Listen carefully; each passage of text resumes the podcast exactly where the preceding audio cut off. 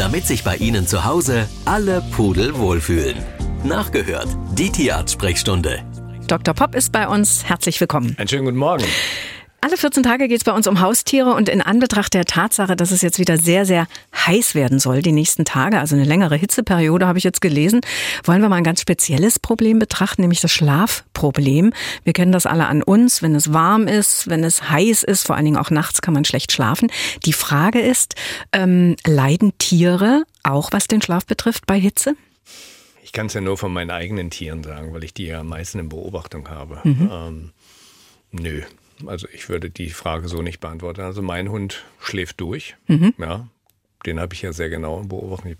Ich oute mich. Ja, mein Hund schläft auch im Bett. Nein. Ähm, doch, das tut er.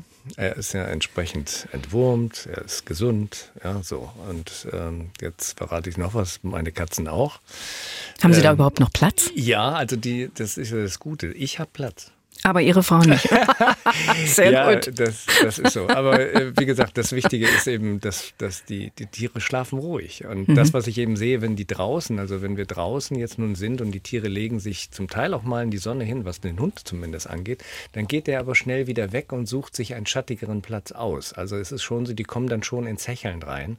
Und je nachdem, es, es gibt ja diese schönen kühlen Sommertage, mhm. ja, die, mhm. die zwar eine gewisse Wärme haben, aber trotzdem eine Kühle. Und dann gibt es diese schwülen Sommertage. Und da fangen die Tiere dann schon an zu hecheln. Mhm. Wobei ich von der Intelligenz sage, die Katze ist da äh, das intelligentere Tier. Die sucht sich so oder so Schattenplätze aus und sitzt dann dort die sitzt dann nur und beobachtet. Also die hat dann einen Platz und sagt so, ich bewege mich nicht, damit komme ich nicht ja, in große Aktionen rein.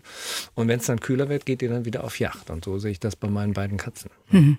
Also insgesamt gibt es keine Probleme aus Ihrer Sicht, dass Nein. Tiere bei Hitze schlecht schlafen können. Nein, mhm. die brauchen keine Melatonin.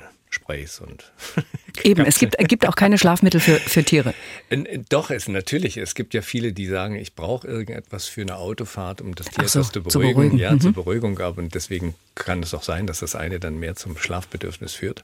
Aber jetzt so, dass die sagen, ich brauche da irgendwelche äh, Melisse und sonstige Naturprodukte, nein. Mhm. Jetzt kennen wir ja alle den Begriff, ich bin hundemüde. Ja. Das muss ja irgendeine Ursache haben. Haben Hunde ein, ein erhöhtes äh, Schlaf- oder Ruhebedürfnis? Nein, also Tiere gähnen komischerweise schon so. Das merke ich ja auch bei meinem Hund, wenn auch eine gewisse Form von Langeweile auftritt oder er mir irgendetwas äh, mitteilen möchte. Das ist schon so eine, eine Geste, sage ich einfach mal. Ich zeige dir etwas so. Und dann gehen die zwei, dreimal hintereinander und du weißt nicht, warum sie das tun. Ich denke, das Gähnen ähm, kann auch eine Form von Übersprungshandlung sein. Mhm. Bei uns Menschen bedeutet das ja, wenn ich morgens jetzt mal gähne, das kommt schon auch vor, das hat aber gar nichts damit zu tun, sondern das ist eine Entspannung, denke ich, auch der Gesichtsmuskulatur, wie auch immer. Es hat nichts mit Sauerstoff Müdigkeit. ins Gehirn bekommen. Sauerstoff mhm. ins Gehirn bekommen. Es hat also nichts mit Müdigkeit direkt zu tun. Denn ich als normaler Mensch habe mit sechseinhalb, sieben Stunden Schlaf, reicht mir vollkommen aus. Ich muss halt eine gute Schlafphase haben, dann bin ich am Morgen eben auch ausgeruht und gewappnet und mit Energie geladen. Mhm. Ja. Nun schlafen oder dösen unsere Vierbeiner, also Hunde und gerade auch Katzen, lange. ja lange den ganzen, also fast den ganzen also Tag. Die Katzen schlafen, man sagt es so, in der Regel dösen sie in ihren Aktivitätsphasen maximal, sage ich mal, so 16, 17 Stunden dösen die. Aktivitätsphase in Form von, ich gehe mal eine Maus holen, das ist nicht viel. Mhm. Ja? Und Tiefschlafphasen sollen sie wohl sehr kurz haben. Aber da kann ich nur sagen, okay, mein Kater, der kam gestern Abend rein, wir waren noch mit Nachbarn zusammen, dann sind wir um elf ins Bett und der hat sich hingelegt und hat durchgeschlafen. Mhm. Also insofern ist es also so, wenn die Tiere sehr beschützt sind und keine ähm, Phasen haben, wo sie auf den Feind achten müssen, ne, dann schlafen die auch durch, dann schlafen die ruhiger. Und das ist natürlich für eine Katze immer eine gewisse Form von Stress, mhm, ja, weil mhm. die ja ständig gucken muss, kommt da der Feind von links, kommt da der Feind von rechts, deswegen dösen die nur. Mhm. Und Tiefschlaf tun die dann, wenn sie sicher sind, dass sie hier einschlafen können.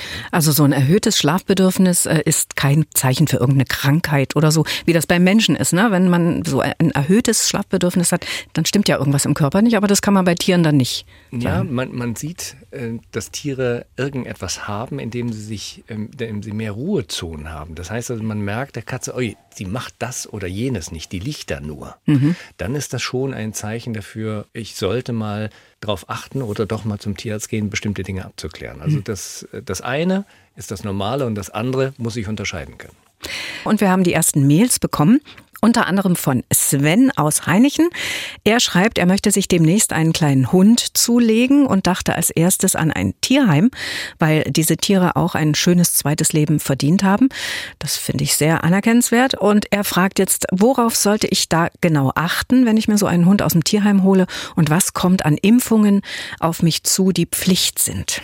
Also ich finde das ganz toll, Sven, dass Sie sich entscheiden, einem Tier im Tierheim eine Chance zu geben. Ähm, wichtig ist, dass man in das Tierheim einfach reingeht und äh, sich ein bisschen von seinem Gefühl leiten lässt und sagt, mhm. okay, welcher Hund könnte mir passen? Und dass man dann mit dem Tierheim vereinbart, ich möchte gern mit dem einen oder mit dem anderen, der einem so zusagt, der einen so anlächelt, sage ich mal, der das Herz öffnet, ähm, Gassi gehen. Na, mhm. dass man also die Gassi-Runden macht und man merkt einfach, ähm, werde ich warm mit dem Tier, wird das Tier mit mir warm. Ne? So, also man kriegt so ein Gefühl. Und dann kann man ja vereinbaren und sagen, okay, ich habe mich entschieden für dieses Tier, ich würde gerne auf Probe das Tier mit nach Hause nehmen, sodass ich auch ein Rückgaberecht innerhalb von 14 Tagen, vier Wochen das habe. Das gibt's, ja? Ich, natürlich, ich würde mir mhm. immer diesen Ausweg äh, mhm. lassen, weil ich weiß ja nicht, wie verhält sich das Tier dann zu Hause, macht er mir alles kaputt und so weiter. Mhm, mhm. so, und wenn ich das alles habe, dann habe ich mich ja entschieden, äh, ein neues Adoptivkind eben reinzunehmen. Und dann habe ich auch die Verpflichtung, das Tier gesund zu halten. Am besten ist wirklich abschließen an der Tierkrankenversicherung. Das gibt mittlerweile ganz, ganz tolle. Die mhm. sind nicht teuer. Also da kann man sich wirklich auch Kosten ersparen, weil Tierarztbesuche sind teuer geworden. Mhm. Und sie sind zu nichts verpflichtet. Keiner sagt ihnen, dass sie in Deutschland eine Tollwutimpfung haben müssen. Keiner sagt ihnen, dass sie die anderen Impfungen haben müssen. Keiner sagt ihnen, dass sie Zecken- und Flohbehandlung machen müssen. Keiner sagt ihnen, dass sie entwurmen müssen. Also insofern, sie sind zu gar nichts verpflichtet. Außer sie fahren ins Ausland und dann wird gesagt, sie brauchen eine Tollwutimpfung. Das ist die einzige Verpflichtung, die sie haben. Ansonsten gar nichts. Aber sind die Tiere im Tierheim nicht durchgeimpft, Dr. Popp? Ähm, es gibt die einen Tierheime, die haben die Möglichkeit, mhm. aufgrund von besseren Kostenstellen. Ähm, und manche eben nicht. Mhm. Ja, und die nehmen die Tiere auf und vermitteln sie weiter. Ja. ja also ich sage mir, viele Tiere werden ja aufgefunden und haben ja keinen Impfpass. So, und dann wird eine Impfung wird ausgestellt, möglicherweise. Dann habe ich eine Impfung, ich weiß aber nicht, was im Vorfeld schon gelaufen mhm. ist. Das Tier entwurmt, warum ist das gemacht worden? Für den Normalbürger, sage ich einfach, gehört die Impfung dazu. Das wie das tägliche Brot. Eigentlich, ja. das äh, sollte schon geimpft sein. Ich sage immer, die, auch wenn die Tollwut hier in Deutschland jetzt nicht mehr aktuell ist, ja, weil es mehr importierte Tollwutfälle sind, äh, sollte man das immer impfen lassen, damit also dort auch ein Schutz für uns da ist, für uns Menschen da ist, falls mal ein Ausbruch stattfindet. Mhm. Also das ist die, die Begründung dazu. Und Entwurmung, klar, Tiere mit Würmer werden häufiger krank, weil sie einfach eine, einen Befall des Darmes haben. Und wenn ich Zecken und Flöhe habe, habe ich natürlich selber auch die Gefahr, dass Zecken auf mich übertragen werden können. Es geht um Ihre Haustiere jeden zweiten Mittwoch hier beim Sachsenradio. Dr. Pop ist bei uns und da sind jede Menge Mails gekommen und da fangen wir mal mit dieser hier an aus Chemnitz.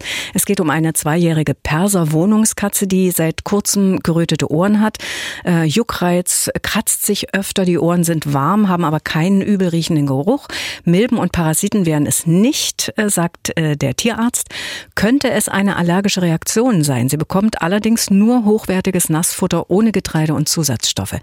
Und die Frage ist also, kann es dennoch eine Futtermittelunverträglichkeit sein? Ja, sowohl als auch. Also Futtermittelunverträglichkeit, daran würde ich natürlich auch denken, oder letztendlich auch eine allergische Reaktion. Also wichtig ist, die Ohren müssen kontrolliert werden, ob irgendwelche Entzündung in dem Gehörkanal, Trommelfell vorliegt. Wenn das ausgeschlossen werden kann, kann man also auch mal eine sogenannte Verdachts- oder Versuchstherapie eben durchführen, um dann zu sehen, ob das mit dem Juckreiz nachlässt. Da weiß der Tierarzt dann schon Bescheid, was er zu tun hat. Mhm. Hier geht es um einen zehn Jahre alten Kater, kastriert, benutzt in der Regel sein Katzenklo in unregelmäßigen Abständen, aber neuerdings uriniert er, wo es ihm plötzlich gefällt. Das Katzenklo wird mindestens dreimal täglich gereinigt und ein zweites aufgestelltes wird nicht benutzt. Was kann man da tun?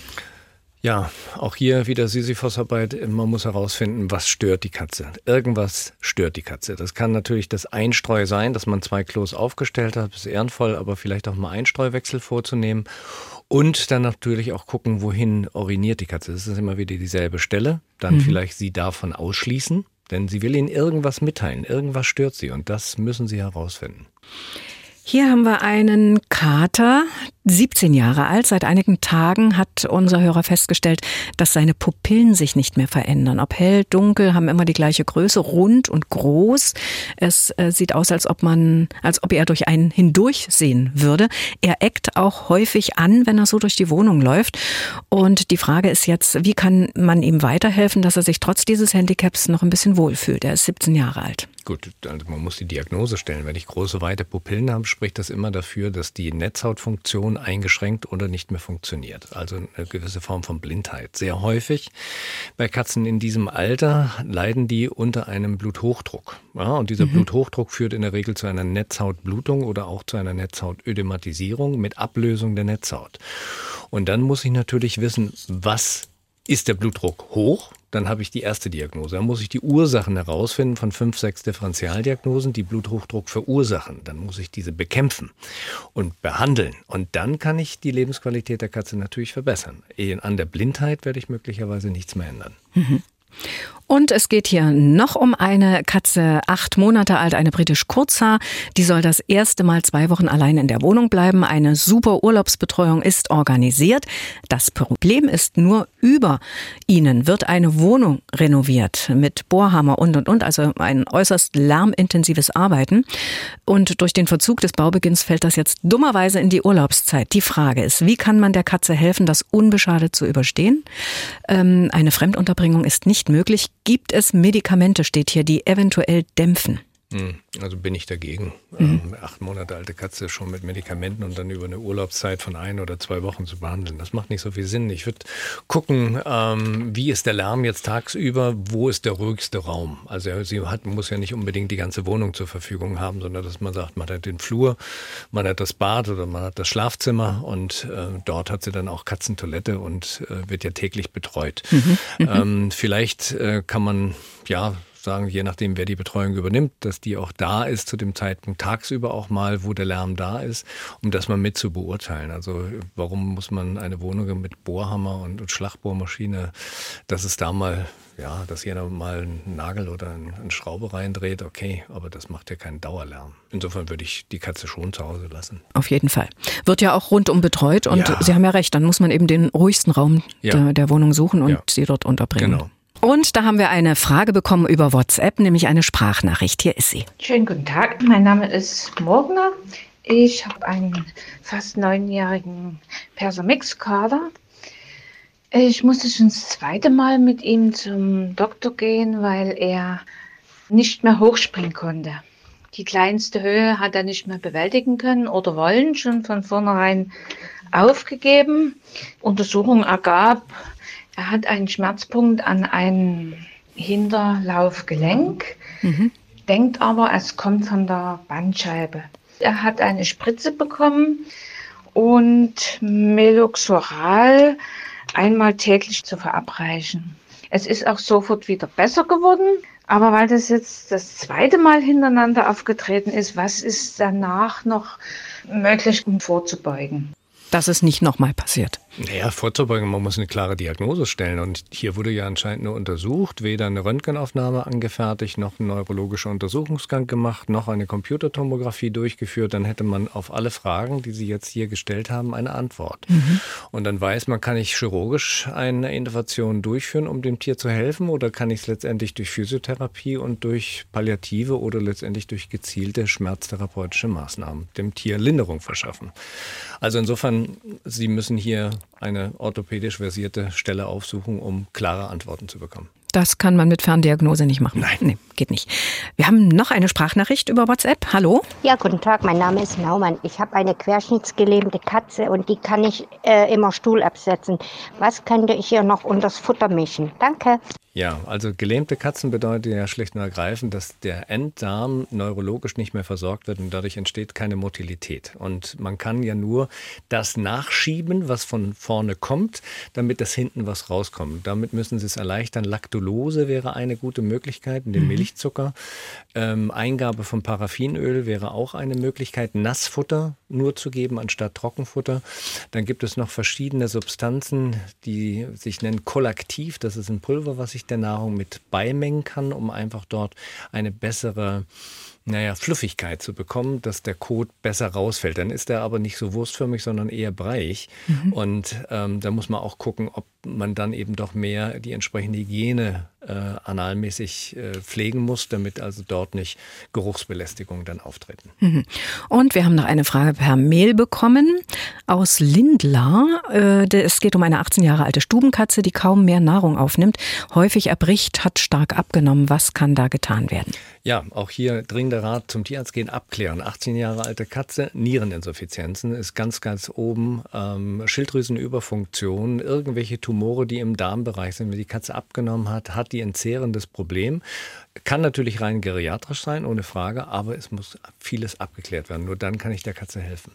Und hier noch eine Frage, da geht es auch um eine geimpfte Katze, die danach ein Fibrosarkom bekam und operiert werden musste. Die Frage ist, soll die Katze weiterhin geimpft werden? Also Sie müssen gar nichts machen. Das hatte ich äh, schon in äh, anderen Sendungen gesagt. Sie sind nicht verpflichtet zu impfen. Und wenn Ihre Katze zu Fibrosarkom neigt, das heißt also, sie hat eine Impfung bekommen und hat das entwickelt, würde ich natürlich vorsichtig sein und sagen, auf was kann ich verzichten? Ich sagte, wenn die mhm. Katze rausgeht, toll wird impfen. Wenn sie nicht rausgeht, nicht impfen. Also deswegen Schnupfen, Seuche, Chlamydien oder wie auch immer geartete Impfung würde ich darauf verzichten. Ja. Mhm. Und dann das Fibrosarkom ist ja eine bösartige Bindegewebstumor, ja, der also auch sehr, sehr sehr schwer zu operieren ist, muss man einfach sagen. Ja, lasse ich so stehen. Vielen Dank, äh, Dr. Popp. Sehr gerne. Radio im Internet. Sie können aber auch das Original hören. MDR Sachsen.